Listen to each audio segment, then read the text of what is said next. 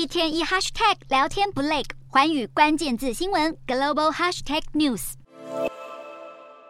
一年一度的慕尼黑安全会议即将在十七日举行。由于这个时间点正好是乌俄战争爆发满周年以前，预料会议的重点将会聚焦在战争局势发展。会议主席霍伊斯根谴责俄国犯下破坏文明的罪行，同时支持西方国家继续向乌克兰提供援助。至于美中两大强权近期因为侦察气球事件而闹得沸沸扬扬，使得外交关系陷入紧张，预料也会是慕尼黑会议关注的焦点之一。这场安全会议预计将聚集来自世界各国大约一百五十名重要的政治以及外交官员到场，包括美国副总统贺锦丽、德国总理肖兹、法国总统马克宏以及北约秘书长史托滕伯格等都将出席。至于外界高度关注美国国务卿布林肯和中共中央外事工作委员会办公室主任王毅是否也会在参加安全会议时借机进行会面，有消息来源透露，确实可能发生，但目前尚未获得官方证实。除了和布林肯会面，日媒报道，王毅参加慕尼黑会议之余，也有可能与日本外务大臣林方正举行场边会谈。另外，王毅这次出访欧洲，预料将先后访问法国、意大利、匈牙利和俄罗斯等国家。